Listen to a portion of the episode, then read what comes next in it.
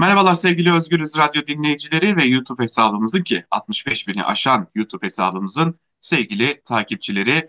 Yine bir haftanın sonuna geliyoruz ve her zaman olduğu gibi haftanın son gününde genel yayın yönetmenimiz Can Dündar ile birlikte bu hafta neleri konuştuk, neleri yaşadık ki e, yoğun bir haftaydı. E, özellikle pandeminin birinci yılı, siyasetteki gelişmeler, dış politikadaki gelişmeler işte tüm bunları genel yayın yönetmenimiz sevgili Can Dündar'la konuşacağız. Sevgili Can Dündar hoş geldiniz tekrar. Hoş bulduk Altan. Merhaba, iyi yayınlar olsun. Yani sadece YouTube hesabı Bilanço'nun da bayağı izleyicisi olmaya başladı. Ona da çok seviniyorum ayrıca. Evet. Evet yani e, sabit bir neredeyse 70 binden fazla 100 bine yakın bir izleyicimiz var. Kendilerine de bir teşekkür etmiş olalım aynı zamanda. Evet. E, sanırız bekliyorlar. Onlar da merakla bekliyorlar. E, bu da bizi mutlu ediyor ve teşvik ediyor gerçekten. Evet çünkü ekranlarda e, ters fikir görmek ya da e, aykırı fikir ya da eleştirel düşünce görmek zorlaştı. E, bu da insanlardaki yani izleyicideki ihtiyaca aslında işaret ediyor. O açıdan sevindirici yani onlarla burada buluşabilmek bizim için de çok heyecan verici. Evet, e, tam da önemli bir konuya temas ettiniz. E, belki onunla başlayabiliriz. Medyadaki durumla başlayabiliriz. Şimdi MHP Genel Başkanı Devlet Bahçeli'nin e, bir çağrısı oldu e, ve e, iletişim fakültelerine e, hangi öğrenciler, daha doğrusu hangi ideolojiden öğrenciler kayıt yaptırmalı gibi bir çağrı yaptı. E, müsaadenizle çok kısa bir bölümünü okumak istiyorum. Medyayı kuşatma altına almış yabancı ve yozlaşmış ideolojileri saplanmış gazeteci ve yorumculardan Türkiye'yi arındırmak amacıyla milli ve şuurlu vatansever gençlerimizi üniversite tercihlerinde iletişim fakültelerini dikkate almalarının milli bir görev olduğuna inanıyorum diye bir tweet attı. Fahrettin Altun, iletişim başkanı ki e, malum medyadan da aslında sorumlu hatta gazetecilerin basın kartının da tekelinde bulunduğu bir kurumundan sorumlu kendisi. O da gazetecileri, medyanın büyük bir bölümünü 5. kol faaliyeti ya yani açıkçası ajanlıkla suçladı. E şimdi birkaç gün önce de e, sevgili Levent Gültekin e, neredeyse 25 kişinin bir saldırısına uğradı. Adeta bir linç girişimine uğradı. Parmakları kırıldı. E, kim hedef göstermişti? MHP'li Semih Yalçın'ın hedef gösterdiğini biliyoruz. E, son dönemlerde bu tarz saldırılarda artıyor. Öte yandan bir kanun teklifi var internet gazeteciliğine dair. E, tam anlamıyla sansürün yaygınlaştırılmasına dair bir kanun teklifi var. E, mümkün mü değil mi bilmiyoruz tabii ki internette gazeteciliğin e, sınırlandırılması. Lakin bir şeyi biliyoruz ki e, medyanın tam anlamıyla internet üzerinden susturulması, e, susmayanların da işte Levent Gültekin'de olduğu gibi e, baskı altına alınıp şiddet görmesine varan bir sürecin içerisindeyiz. E, nereye gidiyoruz? Yani şunu sormak istiyorum aslında. Nereye gidiyoruzla birlikte şunu sormak istiyorum. Bu bir ihtiyacın e, dışa vurumu gibi geliyor bana. Çünkü e, kültürel iktidarı kuramadık söylemi ve e, medya üzerindeki bu baskıları belki e, birlikte okumak gerekecek. Valla ben e, desteklerim yani e, MHP'li gençlerin iletişim fakültelerine gitmesini. Çünkü e, en azından gazeteciye saygıyı belki öğrenebilirler, meslek etiğini öğrenebilirler. Üniversiteler ne halde ne kadar bilsek de orada saygıdeğer hocalarımız hala var. Onlara biraz daha gazetecilerin dövülerek değil ancak tartışarak ikna edilebileceklerini belki öğrenirler. O açıdan ben desteklerim bu fikri. Bahçeli biliyorsun yani ilk dönemde MHP'li gençleri sokaktan çekip ellerine bilgisayar almalarını telkin ettiği için bayağı bir prim yapmıştı. Şimdi eğer tekrar onları sokaktan çekip üniversitelere yönlendirecekse bunu hayra yormak lazım. Ee, ama tabii bir yandan da gazetecilik üniversitelerine, gazetecilik fakültelerine e, gazeteci kendini nasıl korur bu tür MHP saldırılarından ona dair dersler de koymak lazım. E, gazetecinin çünkü güvenliği meselesi Türkiye'de özellikle son dönemde ve MHP'nin tehditleri yüzünden büyük ciddi bir sorun haline geldi. E, Fahrettin Altun'un e, meselesine gelince ben ona da katılıyorum. Yani bir beşinci kol faaliyeti e, oluşmaya başladı. Gerçekten hükümet ajanlarıyla doldu mesleğimiz ve onların hızla elimine edilmesi lazım. Baştan sona başta Fahrettin Altun olmak üzere bütün bu hükümet ajanlarının basının e, yakasından düşmesi lazım ki biz mesleğimizi özgürce rahat yapabilelim. Ben aslında şunu da eklemek istiyorum. Ee, şimdi ben bir iletişim fakültesi mezunu değilim. E, keşke olabilseydim, keşke olsaydım tabii ki ama e, sanırım iletişim fakültesine her giden gazeteci oluyor gibi bir algı var. E, fakat iletişim fakülteleri sadece gazeteci yetiştirmiyor, sadece e, yazan çizen insanları yetiştirmiyor. Gazetecilik faaliyetinin arka planındaki birçok e, sektöre de insan yetiştiriyorlar. Bu birincisi. Belki de ikincisi e, eğer MHP'li gençler de e, buralara giderlerse ve buralardan mezun olurlarsa yaratılan bu ortamda gazeteci işsizliği ne hale gelmiş durumda bunu da belki görmüş olacaklar. Çünkü e, düşünebiliyor musunuz sadece e, iletişim fakültelerinden her yıl mezun olan insanların, gençlerin sadece 10'u 15'i bir yerde iş bulabiliyor, bir yerde işbaşı yapabiliyor. E, belki bunu da görmüş olurlar. E, belki parti yönetimlerine kendileri söylerler.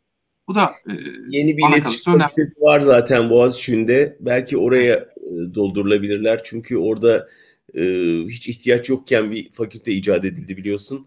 E, sırf evet. kayyum rektör yalnız kalmasın diye yönetimde oraya bir şey e, iletişim fakültesi icat ettiler. Belki oraya yakışabilir. Hani oraya doldurabilirler. Böylece oradan bol bol 5. kol faaliyetine uygun gazeteci yetişmiş olur. Tabii e, bu arada e, bu konuyu kapatmadan önce bir daha Levent Gültekin'e de geçmiş olsun diyelim. E, son olur mu bilmiyoruz çünkü e, bu sabah e, hatırladığım kadarıyla e, Semih Yalçın'ın hedef gösterdiği iki gazeteci daha vardı, iki meslektaşımız daha vardı. Biri İsmail Saymaz, biri, bir diğeri de Deniz Zeyrek'ti. E, ya ister istemez insanın aklına geliyor yani onlara da bir saldırı olabilir mi korkusu da e, ister istemez akıllara geliyor. E, umarız bu son olur. Evet yani her şeyi söyledik. Levent'e de geçmiş olsun dedik. Buradan tekrarlayalım. Ama ben e, gösterilen tepkinin önemli olduğunu düşünüyorum. En azından sivil toplumda meslektaşlarımız arasında ve siyasiler bazında ciddi bir etki yarattı bence. Bu önemliydi. Çünkü daha önce de saldırıya uğrayan meslektaşlarımız oldu. Onlara pek benzer bir dayanışma gösterilmedi. E, bu demek ki hani Levent'in kişiliğinden de kaynaklanıyor olabilir ama bir doyma noktasına geldiğini de gösteriyor olabilir. Ve onun şeyde devam etmesi yani görüşlerinde ısrar etmesi daha önce çünkü biliyorsun daha önce saldırıya uğrayan bazı meslektaşlarımız hızla çizgi değiştirip bambaşka yöne gidevermişlerdi. Ve bunun dayak demek ki sonuç veriyor gibi bir yanlış algılamaya yol açtığını düşünüyorum. E, o tehlikeliydi. O yüzden Levent'in buna rağmen e, görüşlerinde ısrar ediyor olmasını çok önemsiyorum. Buna karşın iktidar cenahından en ufak bir e, üzüntü mesajının veya ya biz böyle bir şey yaptık, hata mı yaptık türü bir öz gelmiyor olması da bu işin arkasında kimlerin olduğunu bir kez daha gösterdi bize. Bu sessizlik korkutucu kesinlikle. Şimdi medya neleri konuşuyor da böyle rahatsızlar belki biraz ona bakmak gerekecek. Şimdi bir 128 milyon milyar dolar gibi bir tartışma var. CHP bu tartışmayı sıcak tutmaya devam ediyor. Ee, ve bu sıcak tutmanın e, özellikle AKP'de bir bocalamaya yol açtığına dair de izler var. Örneğin Cumhurbaşkanı Erdoğan geçtiğimiz gün konuşma metninde olmamasına rağmen damat kadar başınıza taş düşsün gibi bir e, cümle kuruyor. 128 milyar dolar nerede sorusuna burada sizde gibi cevaplar veriyor. Evrensel Gazetesi yazarı İhsan Çaralan da Erdoğan bu konuda e, ciddi manada hem köşeye sıkıştı hem de e, gündem belirleme yeteneğini, yetisini kaybetti gibi bir değerlendirme yaptı. E, sanırız bu 128 milyar dolar biraz e, maddi konulardan ziyade artık e, AKP'yi bir köşeye sıkıştırma argümanı haline de geldi. Siz ne dersiniz? Yani bir defa Erdoğan'ın çıkışı enteresan. Artık başımıza düşecek taşın bile bir saraydan akraba ile ilişkilendirilmesi e, boyutu enteresan. Müsaade etseler de hiç olmazsa taşa e, akraba eli değmese orada bari damat düşmese kafamıza iyi olur. Zaten yeterince ortalık e, saraydan akraba kaynıyor. E, ben CHP'nin buradaki ısrarını önemsiyorum. Çünkü bütün kamuoyu araştırmaları bize e, vatandaşın birinci gündeminin e, ekonomi olduğunu gösteriyor, geçim sıkıntısı olduğunu gösteriyor. Ve bu böyle bir geçim sıkıntısının aslında kaynağının orası olduğu, bunun ekonominin yanlış yönetilmesi ve e, işte beşli çeteye peşkeş çekilmesi, aile bağlantılarıyla ilgisi olduğunun altının çizilmesi bence de gerçekten önemli ve şu aşamada yapılması gereken şey. O yüzden Erdoğan'ınki biraz bunun canının yaktığını gösteren bir şey. Öfke nöbetlerinin e, depreşmesi ve kafasını camdan kaldırıp e, böyle bir e, serzenişte bulunma ihtiyacı duyması da bunu gösteriyor. Buradan yürümek lazım gerçekten ve bunun hesabını ısrarla sormak lazım. İşte şimdi e, koronada çok net görüyoruz. Yani e, hazinenin tam takır edilmesinin yarattığı sonuçlar aslında bu insan canına mal olan sonuçlar. Türkiye resmen e, hani işte o sürü denilen uygulamaya geçti ve tamamen açtı e, bütün kapıları. E, bu neden? Çünkü işte esnafına verecek parası yok. Peki o para nerede? İşte o parada damattan hesabı sorulması gereken para aslında. Şimdi damadın tekrar iş başına getirilmesi kulislerini sen vermiştin geçen programda. Yani tekrar bir ona göre post aranıyor e, lafları vardı. Muhtemelen e, bu çıkışlar onu da tekrar soru işareti haline getirdiği için de Erdoğan'ın öfkesi oluyor olabilir. E, çünkü böyle bir ortamda damadı tekrar piyasaya sürmek yeni bir makyajla hiç kolay olacak gibi görünmüyor. E, ama bir yandan da işte hala nerede meselesi, o paralar ne oldu meselesi gündemde olduğu için köşeye sıkışmış durumda. Bunu çok net görüyoruz. Tabii bir e, konuya dikkat çekmek lazım. E, Osman Gazi Köprüsü gibi e, bir takım e, yerlere yine birkaç e, gün içerisinde bir buçuk ya da 1.6 milyar liralık bir garanti ödemesi yapılacak. İşte bu paralar nerede sorusunun biraz da cevapları orada. Bir e, acı tecrübe diyeceğim. Acı tecrübeyi ben de paylaşmak istiyorum. Geçtiğimiz gün Ankara'dan Diyarbakır'a bir e, seyahat gerçekleştirecektim ve Ankara Niğde arasında daha önce e, duyduğum ama hani kullanmadığım bir e, otoban vardı. Navigasyon oraya yönlendirdi ve o navigasyona girdik. Totalde e, 240-250 kilometrelik bir yol, otoban. E, yol boyunca giderken de şunu sordum kendi kendime. Bu yol neden boş? Yani çok temiz, çok güzel bir yol ama neden boş diye sordum. E, yolun neden boş olduğunu iktidara yakın bir şirkete ait olduğunu anladığımda gördüm e, otobandan kilometre başına 50 kuruş ödeyerek e, toplamda 128 lira ödeyerek çıktım. 240-250 kilometrelik bir yoldan bahsediyoruz. E, hazineyi kurtardık en azından 128 liralık bir yükten ama e, şimdi bu paralar Altan, işte buraya gidiyor. Bir örnek vereyim madem sen e, oradan örnek verdin yani Almanya'da şehirler arası yolculuk yaparsan gerçekten hayranlık verici yollar görüyorsun, geniş otobanlar görüyorsun e, sorduğumuzda Alman dostlarımız bunların birçoğunun Hitler döneminde yapıldığını söylüyor. Onları Hitler'e borçlu Almanlar. Ama bugün sorsan Almanlara böyle geniş otobanlar mı isterdiniz yoksa insanlık tarihine böyle bir kara lekeyle geçmemeyi mi diye muhtemelen otobandan yüzde yüzü vazgeçecektir. Dolayısıyla e, bunlar yüze artmaz. Toplumların yüzünü artan otoyollar değildir. Toplumların yüzünü artan insan haklarına, demokrasiye, e, barışa yaptıkları katkıdır. O yüzden hem ülkeyi bu hale getirip sonra bak biz yol yaptık demenin e, ne tarihte ne günümüzde hiçbir yeri yok artık. E tabii ki yani bir buçuk 1.6 milyar lirayı e, otobanlar, köprüler için garanti ödemesi yapmak yerine aşı getirmek için kullanılabilirdi belki de. E, şimdi e, Sağlık Bakanı Fahrettin Koca dün e, pandeminin birinci yıl dönümünde konuştu ve daha önce ilkbahar aylarında tamamlanması planlanan hatta Nisan ayı içerisinde tamamlanması planlanan aşılamanın sonbahara kadar uzadığını gördü. Şimdi takip ediyoruz Sağlık Bakanlığı'nın sitesinden aşılama hızı giderek düşüyor. Aşılar gelmiyor. Ee, bir diğer yandan aşı tedariği yavaşladığı için aşılama da durma noktasına geliyor ve sonbahara kadar uzayan bir süreçten bahsediliyor. Bunun paralelinde esnafa verilecek para olmadığı için, yurttaşa verilecek para olmadığı için e, kademeli normalleşme adı altında hızlı bir açılma yaşıyoruz. Vakalar 14 bine dayanmış durumda. E, 3 milyona yakın toplam vaka, 30 bine yakın can kaybı var. E, 41 binden fazla İngiltere mutasyonu bulunuyor Türkiye'de. E, yani para sadece para değil. Bunu e, görmek gerekecek. Çünkü pandeminin birinci yılı geride kalırken biz sadece e, pandeminin bizim canımızı yakmasını konuşmuyoruz. Aynı zamanda bu ülkenin kaynakları nasıl çarçur edildi ve bunun sonucunda işte pandemide nelerle karşılaştık bunları konuşuyoruz. Şöyle bir tablo çizmenizi rica etsem bir yılda Türkiye'nin pandemiyle mücadelesini nasıl özetleyebilirsiniz? Altan izin verirsen Türkiye'den önce bir genel dünyadan e, bahsedeyim. Çünkü e, ben bu pandeminin bu yüzyılın dönüm noktalarından biri olacağını düşünüyorum. Daha yüzyıl yeni başlamış olmasına rağmen birçok şeyi değiştirecek çok önemli etkileri olacağını herkes söylüyor. Fakat en önemli etkisi zannediyorum insanların bütün içinde yaşadığımız sistemi, küresel sistemi yeniden değerlendirmesine yol açması.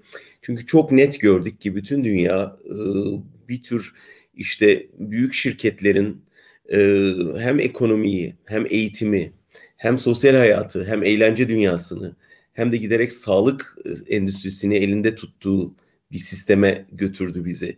Ve bunun ne kadar sakıncalı, ne kadar adil olmayan bir durum yarattığını çok net gördük.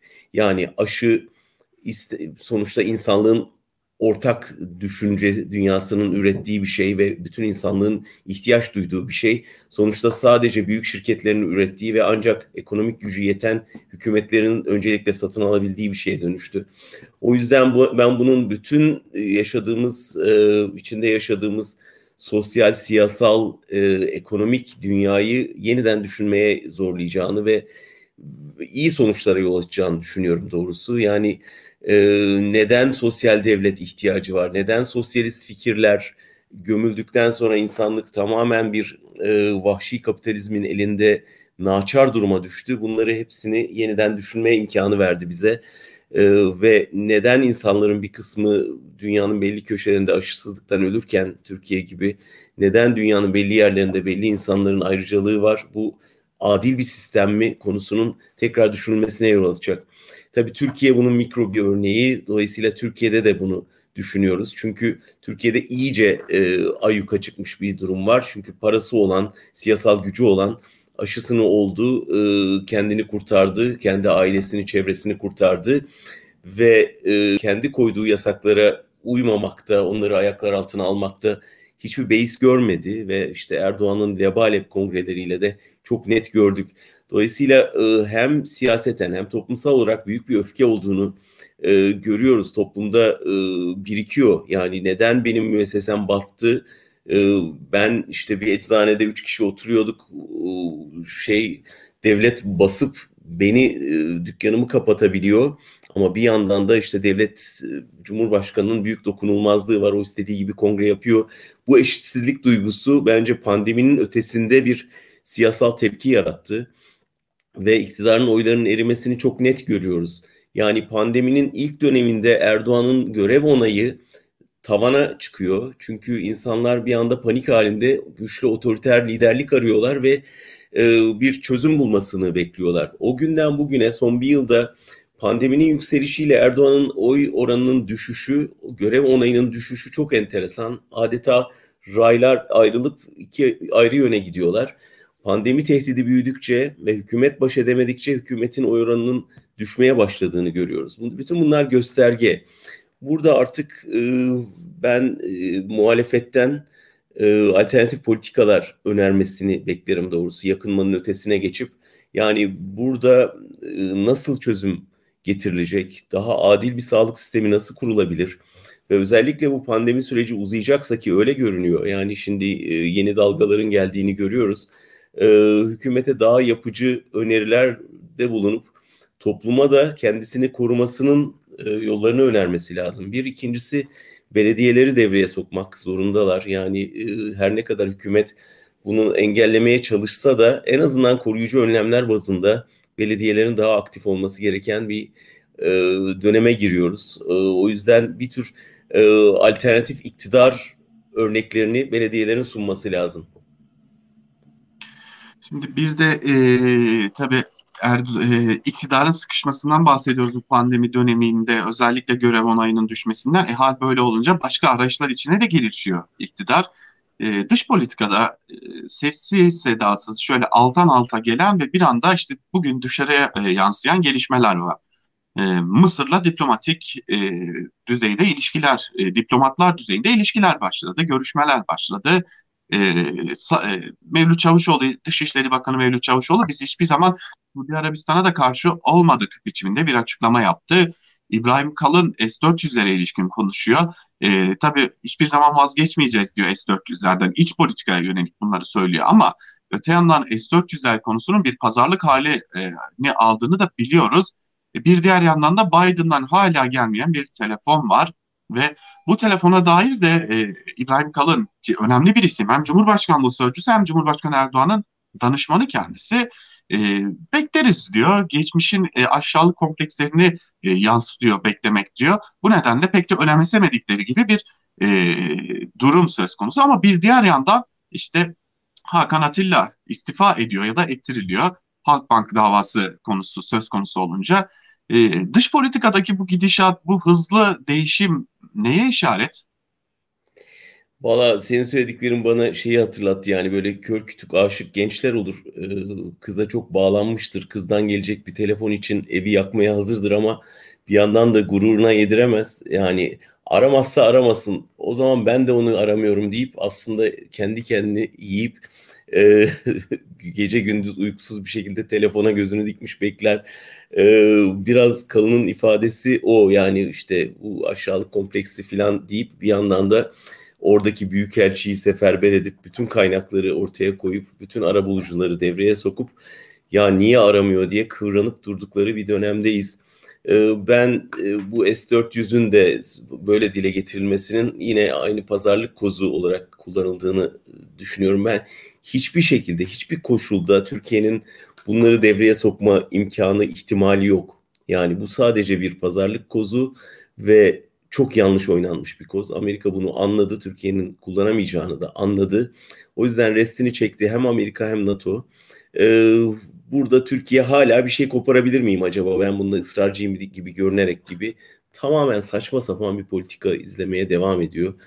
Bunun bir mantığı yok. Türkiye bunu Türk hükümeti bunu son derece yanlış bir yatırım olarak, siyasi diplomatik yatırım olarak yaptı ve şimdi elinde büyük bir e, dünyanın en pahalı hurdasını e, şu anda tutuyor ve bunu ne yapacağını bilmiyor. Bunu diplomatik olarak kullanmaya çalışıyor acemi bir şekilde.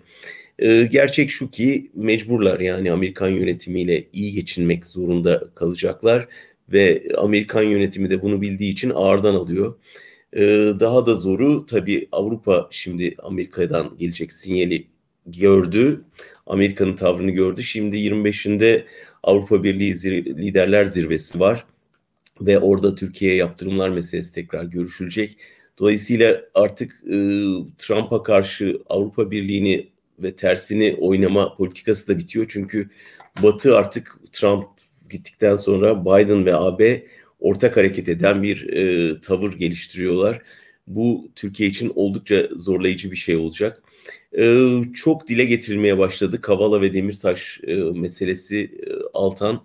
E, bu konuda ben hükümetin bir adımlar atmak zorunda kalacağını hissediyorum. Eğer böyle devam ederse hem Amerika'dan gelen sinyaller hem kongreden hem hükumet cenahından hem Avrupa'nın değişik yerlerinden yani Avrupa Konseyi'nden, Avrupa Birliği'nden, Avrupa İnsan Hakları Mahkemesi'nden, e, insan hakları örgütlerinden ısrarla mesajlar geliyor ve bütün mesajlar aynı şeyi işaret ediyor. Yani Türkiye Avrupa hukuk sistemine ya uymalı ya da cezalandırılmalı uymuyorsa diye.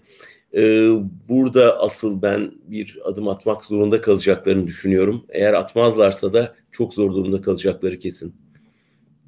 Peki e, belki bu noktada şunu sormak lazım. Hem de Demirtaş ve Kavala konusunda. E, şimdi bir bilgi, Cuma gününe ait sıcak bir bilgi. Gergerlioğlu'nun, e, Ömer Faruk Gergerlioğlu'nun HDP'li e, kesinleşmiş bir yargı kararı var. Bir haberi retweet ettiği için sadece e, aldığı bir cezadan kaynaklı. Tabii cezanın kendisi hukuki mi değil mi bu tartışma bir yana e, şimdi kesinleşmiş yargı kararı kurye ile meclise geldi. Meclis Başkanı Mustafa Şentop bunu açıkladı. Öyle görünüyor ki e, vekilliğinin düşürülmesi için de bir süreç işletilecek. Geçtiğimiz gün Ankara kulisinde bahsettik belki tekrarlamakta fayda var. Acaba deniliyor Ankara'da büyük bir acaba var. Malum Cumhurbaşkanı Erdoğan ikinci dönemde Cumhurbaşkanlığı koltuğunda ve e, o koltukta oturabilmeye devam etmesi için yani yeniden seçimde aday olabilmesi için bir erken seçim şart. Ve bu erken seçimi meclisin kararlaştırılması gerekiyor. E, Aytun Çıray'la konuştuğumda bana şunu demişti. Yani biz muhalefet olarak neden Erdoğan'ın adaylığının önünü açacak bir erken seçime evet diyelim ki diye dikkat çeken bir çıkış yapmıştı. Önemliydi gerçekten. Ama bir yandan da acaba HDP'li vekillerin vekil, vekillikleri düşürülerek buradan bir ara seçim formülü ara seçim erken seçimi dayattı gibi bir formülü muhalefetin önüne koyup Erdoğan'ın da adaylığının tartışılmasının önüne geçmek gibi bir formül işletilebilir mi? E, hem bu tartışılıyor hem de işte bir yandan Demirtaş'ın Kavala'nın serbest bırakılması bir yandan da yeni vekillerin tekrar tutuklanması konuşuluyor. Bunları nasıl görmek gerekecek? Doğrusu çok kulislere sen benden daha fazla hakimsin Altan ama genel bir şey, genel bir gözlem söyleyebilirim sadece. Türkiye yani gelecek hafta seçim varmış gibi bir havanın içinde. Yani sen de görüyorsundur, herkesin de dikkatini çekiyordur. Sözde 2023 yani daha iki yıl, iki buçuk yıllık bir şeyden söz ediyoruz. Seçime mesafe var önümüzde. Ama neredeyse her gün kamuoyu araştırmaları yayınlanıyor. Her gün kime oy verirsiniz? Erdoğan'ın karşısında bu rakip olursa ne olur? Şu rakip olursa ne olur? Yeni partiler kuruluyor. 20 küsur yeni parti kurulmuş durumda. Ee, partilerde bölünmeler var. Partilerden birbirine transferler var. Daha dün CHP'ye yeni katılım oldu. Biliyorsun Cihangir İslam'ın katılmasıyla. İnanılmaz polemikler, mecliste çok yoğun polemikler, partiler içinde arasında sürekli görüşmeler, temaslar. Bütün bunlar ufukta bir seçim olduğunu gösteriyor bize. Yani en azından büyük bir hazırlık olduğunu gösteriyor. Sadece iktidarda değil, muhalefette de.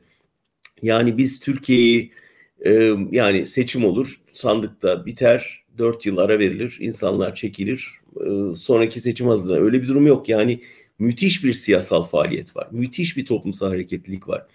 Bu e, Türkiye'nin yani iktidarını engelleyemeyeceği bir şey. Ya yani bu e, işte kadın yürüyüşünde gördük 8 Mart. Yani gece yürüyüşü normalde hükümetin izin veremeyeceği bir şeydi. O toplumsal baskıya dayanamadılar. Yani bu sefer gidip orada biber gazı sıkmaya cesaret edemediler. Ve kadın hareketi o kadar güçlü ki gerçekten ancak onun gecesinde evleri basıp toplamaya cüret edebildiler. Onun dışında ulu orta bunu göze alamadılar. Bu önemli bir gösterge.